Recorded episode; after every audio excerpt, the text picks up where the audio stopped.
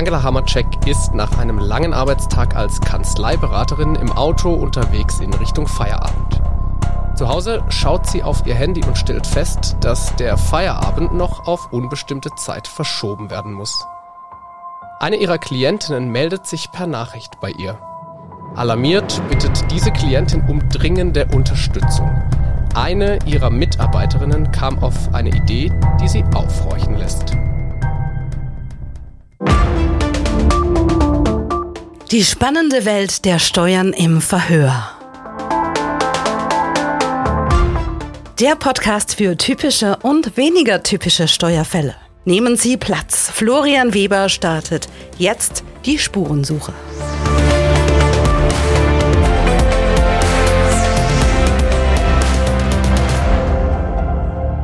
Ja, Angela, ganz herzlich willkommen. Vielen Dank, dass du meiner Einladung gefolgt bist und über diese Idee, die sie aufhorchen lässt, mit mir sprichst. Eine Mitarbeiterin, die eine ganz besondere Idee hat. Ich informiere dich jetzt zunächst, Angela, dass alles, was du ab jetzt sagst, aufgezeichnet wird und wir das am Ende auch veröffentlichen werden. Du musst dich aber natürlich an keiner Stelle selbst belasten. Ich freue mich, dass du da bist, Angela. Du bist Moderatorin und Organisatorin des Delphinet Steuerberaternetzwerks und seit mehr als 20 Jahren als Kanzleiberaterin unterwegs. Ist das so richtig? Ja, ganz richtig. Hallo Flo, ich freue mich, dass ich heute mit dir sprechen kann. Ja, die Freude ist ganz meinerseits und du hast uns ja einen äh, durchaus spannenden Fall mitgebracht. Angela, als erstes interessiert mich natürlich, was war denn diese verrückte Idee, die deine Klientin damals aufhorchen hat lassen? Ja, also äh, sie hat sich bei mir gemeldet. Sie hat von ihrem, von ihrer Auszubildenden eine WhatsApp bekommen, abends um 22 Uhr. Ich lese sie mal vor. Ich habe sie hier, sie hat sie mir damals auch geschickt. Hallo, ich hätte mal kurz eine Frage. Ich denke darüber nach, mir die Haare wieder pink färben zu wollen und wollte allerdings vorher fragen, ob das wegen der Ausbildung auch in Ordnung ist oder ob das irgendwie ein Problem darstellen würde. Liebe Grüße. Und die Klientin war deswegen so aufgebracht, weil ähm, sie vorher ganz oft gesprochen hatte mit der, welche Haarfarben sind für sie okay und welche nicht. Und zweitens keine WhatsApp, sondern nur Gespräche im Büro. Und drittens auf keinen Fall um 22 Uhr. So irgendwie zwei Kardinalsfehler können wir, glaube ich, schon mal aufdecken. Es war eine WhatsApp-Nachricht, hast du schon gesagt, und es war um 22 Uhr. Okay. Das mal so hingestellt. Aber jetzt die Frage, Angela, war Pink eine der Haarfarben, die für Sie in Ordnung gewesen wäre? Nee, das war, das war dann äh, der dritte Fauxpas dieser äh, Auszubildenden, weil sie explizit ähm, gesagt hatte, es sollen natürliche Haarfarben, natürlich darf sie sich die Haare färben, aber es soll natürlich ausschauen und eben nicht eine komplett neon unnatürliche Farbe werden. Kannst du was dazu sagen, Angela, wie alt diese Auszubildende ist? Ich würde jetzt einfach davon ausgehen, ja, wahrscheinlich irgendwie so nach der Schule, also wird es sich so zwischen 17 und 20 bewegen, hätte ich geschätzt? Hast du richtig geschätzt? 19. 19, ne? und das ist jetzt äh, natürlich ein ganz interessanter Fakt, denn diese 19-Jährige hat jetzt ja plötzlich ein Anliegen gehabt, mit dem sie erstmal zu ihrer Chefin gekommen ist. Warum bist du da dann angerufen worden. Ist jetzt ja eigentlich erstmal nichts, wo man sagt, hm, da muss ich jetzt eine Kanzleiberaterin dazu rufen als Steuerkanzlei. Ja, also in dem Fall natürlich erstens, ähm, die äh, Kollegin ist aus unserem Netzwerk, das heißt, wir haben einen guten Kontakt und ähm, die ist so um die 50 und äh, sie wollte es einfach richtig machen. Nee, weil das, der erste Impuls war natürlich, wie kann die nur Frechheit? Da muss man jetzt, also jetzt im überspitzten äh, Sinne, das wird jetzt ein schwieriges Gespräch mit der und wieso hat die mich nicht verstanden? Wie oft muss ich ihr das noch erzählen? Also da ist so ganz viel hochgekocht bei ihr und ich habe sie dann einfach mal runtergebracht, weil eins war mir sofort klar, da prallen einfach zwei Wertewelten aufeinander. Mhm. Ich bin ja auch eher in der Generation X angesiedelt. Also ich übernehme auch jetzt hier die Haltung der älteren Generation, habe aber eines gelernt, auch in meinem Beraterleben, auch die junge, die Generation Z, die machen das ja nicht, um uns zu ärgern, sondern das ist halt für die so eine Art ja, Lebenswelt. Ne? Und ähm, deswegen war so mein erster Tipp, äh, immer erst positiv, das Positive sehen, weil immerhin sie hat ja gefragt. Sie mhm. hätte ja auch einfach kommen können mit pinkfarbenen Haaren. Dann wäre es ein bisschen kritischer gewesen. Inwiefern ist das denn erstmal ein Problem jetzt für eine Steuerkanzlei, wenn da jetzt zwei Welten aufeinander prallen? Jetzt machen wir es am Beispiel fest, pinke Haare. Inwiefern ist das ein Problem aus deiner Sicht? Weil jetzt in dem Fall, und das muss man jetzt für richtig oder kann man auch für nicht passend mehr in der heutigen Zeit halten. Für die war halt wichtig oder ist es wichtig, dass äh, alle Mitarbeiterinnen, äh, Mitarbeiter nach außen hin den Mandanten gegenüber, also ich sage es jetzt mal, ordentlich ausschauen. Die Erwartungshaltung der Mandanten wie ein Mensch in einer Kanzlei auszusehen hat, halt ein bisschen was Seriöseres, was Ordentliches, soll erfüllt werden. Das ist ihr persönlich wichtig. Und das wollte sie eben auch an diese Mitarbeiterin vermitteln. Und das Problem ist halt entstanden, wo sie dann das Gefühl hat, warum hat die das nicht verstanden? Jetzt da nochmal nachgefragt, jetzt so aus äh, deiner Sicht auch als Kanzleiberaterin, die ja viel rumkommt, ist das noch eine, eine Erwartung, die Mandanten, Mandantinnen an der Kanzlei haben, dass da eben niemand mit pinken Haaren sitzt oder ist das schon überholt? Für mich ist es eigentlich überholt. Also aus meiner Sicht könnte da auch jemand passiert ja auch gepierst mit äh, pinkfarbenen Haaren sitzen. Das finde ich ist aber ähm, ja jeden Kanzleiinhaber, jeder Chefin ihr, ihre eigene Welt überlassen. Wie will ich nach außen dastehen? Also insofern war es und ist es ihre Entscheidung und die respektiere ich an der Stelle auch und denke, es geht dann an der Stelle darum, dem dieser äh, Auszubildenden einfach klar zu machen, ähm, so ticke ich und wenn wir gut zusammenarbeiten wollen, möchte ich gerne, dass du ein paar bestimmte Grundsätze mit übernimmst. Und jetzt nehme ich mal die Haltung der jungen Generation ein, ohne dass ich selbst pinke Haare habe oder jemals gehabt hätte. aber vielleicht kommt das noch. Jetzt kann ich aber auch sagen, hm, dann ist es ja aber umgekehrt genauso wichtig, dass du, liebe Kanzleiinhaberin, meine Sichtweise auf diese Welt akzeptierst und für mich ist das eben wichtig. Und jetzt sind wir genau da, was du angesprochen hast. Jetzt prallen da zwei Welten aufeinander. Wie gehe ich damit um? Ja, genau. In dem Fall habe ich ja empfohlen, das hat sie auch gemacht, sie soll einfach mal ähm, nachfragen, wie kam es denn jetzt zu dieser Idee für die pinkfarbenen Haare, weil in der vorherigen Absprache hat sie ja zugesagt, dass sie das nicht mehr, dass sie das nicht macht. Und dann kommt genau das raus. Also die, die, dieses junge Mädchen war gerade mit anderen ähm, Freundinnen auf Party unterwegs oder wo auch immer. In ihrem Umfeld hat sich eine andere die Haare pink gefärbt. Ne? Und dann war so, hey, das machen wir auch und hin und her. Und genau da kam dann auch noch zustande, ähm, dass das dann nach spätabends halt war. Und sie musste das einfach loswerden. Also das war auch nochmal, das war jetzt gedankenlos, sage ich jetzt mal, von der Auszubildenden, gar nicht als äh, Affront gemeint. Und insofern haben die das eigentlich sehr schön wieder klären können, ähm, weil die Auszubildende gesagt hat, ah, okay, stimmt, wir haben darüber geredet und ich war halt in meiner Euphorie da mit den Freundinnen gerade äh, zugange. Okay, dann ist das für den Fall also ein, ein, guter Abschluss, hat sich im, im Gespräch problemlos klären lassen. Jetzt stehen die pinken Haare für mich so ein bisschen stellvertretend für ja ganz viele andere Sachen, die du hast Generation X angesprochen, so das Thema Generation Z vielleicht anders sind, als jetzt noch meine Eltern das gemacht hätten. Wie gehe ich grundsätzlich damit um, wenn eben so ein Thema aufkommt? Ja, also das Erste, wo ich ähm, auch, wir, wir reden im Netzwerk und auch mit äh, anderen Kunden rede ich da oft drüber. Das Erste ist wirklich mal so gegenüberzustellen oder äh, anzuerkennen, die jungen Menschen leben in einer Generation, denen steht die Welt offen in jeder Hinsicht. Im Sinne von, sie haben die freie Auswahl, welchen Beruf sie sich wählen. Äh, es gibt durch den Fachkräftemangel, die müssen sich nicht sorgen, dass sie arbeitslos werden, wenn sie lernwillig sind, mhm. sage ich mal so. Und ähm, die kommen auch vielleicht aus ähm, Haushalten, wo man sagt, da hat man schon mal schon Auslandspraktikum gemacht oder die, ein Freund oder eine Freundin. Also die haben ja wirklich alle Möglichkeiten und sind auch ein sehr selbstbewusst erzogen. Ne? Also die gehen ja schon mit, also wo, wo ich, glaube ich, mit 18 an vielen Stellen zusammenzucke. Also wenn ich mir vorstelle, ich bin 18 und verhalte mich so, denke ich mir, ui, das hätte ich mich, glaube ich, nicht getraut, mhm, ja. ähm, weil, weil ich eben aus einem klassischen Haushalt komme, ähm, wo gesagt wird, Füße unterm Tisch und Ruhe ist. Und ähm, die kommen halt mit diesem Selbstbewusstsein in die Kanzlei und das muss ich einfach mal anerkennen. ich muss es noch nicht mal verstehen, aber zumindest für mich sagen, so ticken die.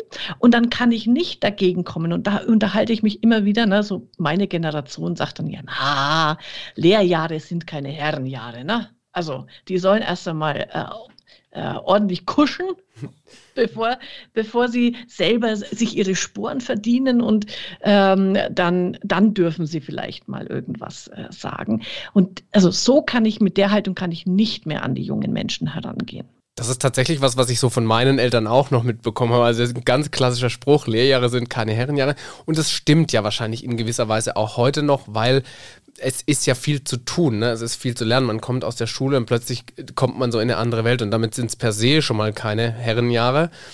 Aber was du ansprichst, ist ja nochmal ein ganz, ganz interessanter Punkt, weil, wenn ich dich richtig verstanden habe, sagst du, so diese erste Akzeptanz, die kann auch ein Mittel sein, um diesem Fachkräftemangel, den es ja in der Branche zweifelsfrei gibt, da brauchen wir nicht zu, zu diskutieren, entgegenzuwirken. Ist das so? Ja, genau. Also wenn ich das mal, wir nehmen, können gern wieder die pinken äh, Haare nehmen. Wenn ich das nochmal aufgreife, und einfach zu diesem jungen Menschen sage, du, ich verstehe deine Welt, das mit den pinken Haaren, ähm, erklär mir einfach mal, wie es dazu gekommen ist, dann zeige ich ja, hey, ich weiß, dass ich lehne das nicht per se ab. Ich will nur verstehen, wie du tickst. Und dann erkläre ich dir meine Seite. So. Und dann kommt es einfach auf, auf, auf das wohlwollende ähm, Miteinander an, dass der junge Mensch dann auch, gehe ich davon aus, sagt, ah, okay, so habe ich es nicht, auch nicht gesehen. Dann kommen wir zusammen. Und bei gerade nochmal dieses Lehrjahre sind keine Herrenjahre. Ganz ehrlich, was hört der junge Mensch an der Stelle? Schnauze. Ja, das ist zweifelsfrei. Ja, ganz klar. So, und das darf nicht sein. Und was auch immer wir selber mit Lehrjahren meinen, ähm, für den jungen Menschen muss es heißen, also ist mein, meine Intention heute, Lehrjahre sind großartige Jahre für dich. Du lernst ganz viel. Du entwickelst dich in den zwei oder drei Jahren Ausbildung und danach steht dir noch mehr die Welt offen. Das muss die Haltung unserer älteren Generation sein an der Stelle. Was du ansprichst, ist im Prinzip nichts anderes als Kommunikation, gute Kommunikation, oder? Also ja. ich nehme erstmal an, was mein Gegenüber mir sagt, so als ersten Schritt. Als zweiten Schritt höre ich mir dann vielleicht auch die guten Argumente an und bringe im dritten Schritt meine ein. Also so ein klassische, also wirklich klassische Kom Kommunikation. Ja. Ich höre zu und ich bringe meine Argumente und am Schluss schaue ich, welche Argumentation überzeugt mich.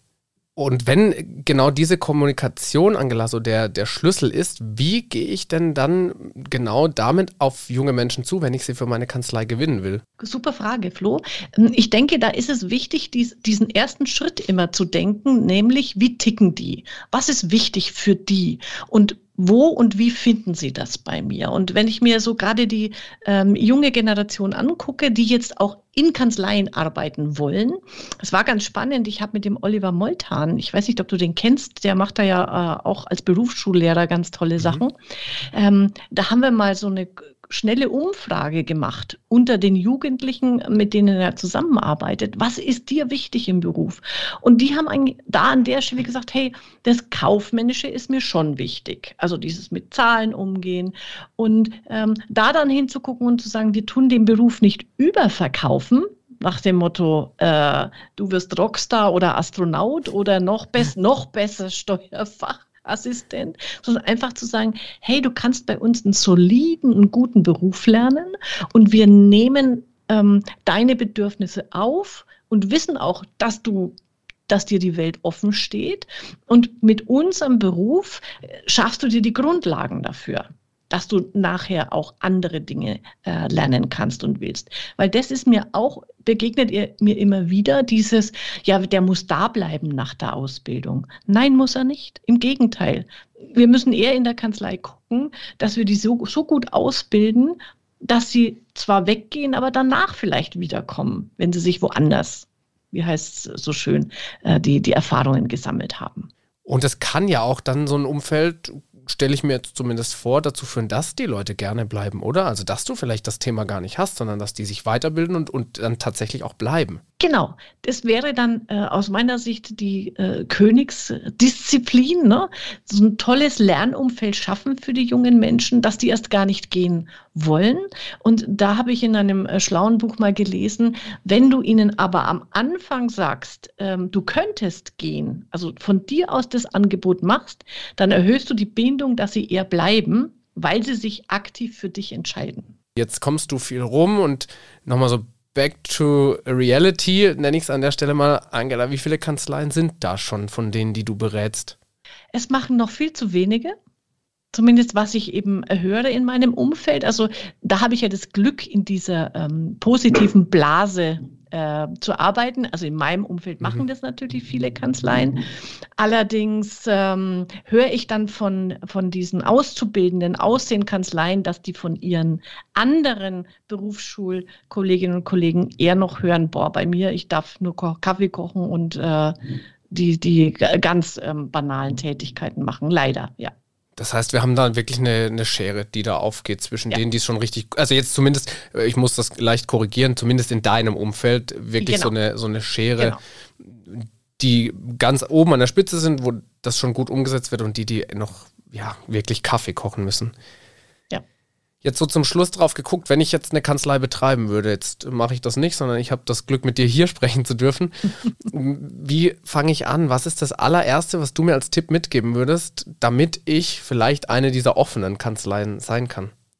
Also mein erster Tipp ist tatsächlich immer, äh, sich zusammenzusetzen und einfach mal, ich sage mal, einen Werteabgleich machen. Das kann man in so einem netten Workshop machen, wo man wo mal so die Jungen erzählen, wie ist denn eigentlich dein Umfeld? Was machen deine äh, Freunde und Freundinnen? Was lernen die gerade für einen Beruf? Was ist dir wichtig in deinem Leben? Was liest du für ein Buch oder hörst du für eins oder hörst du für Musik?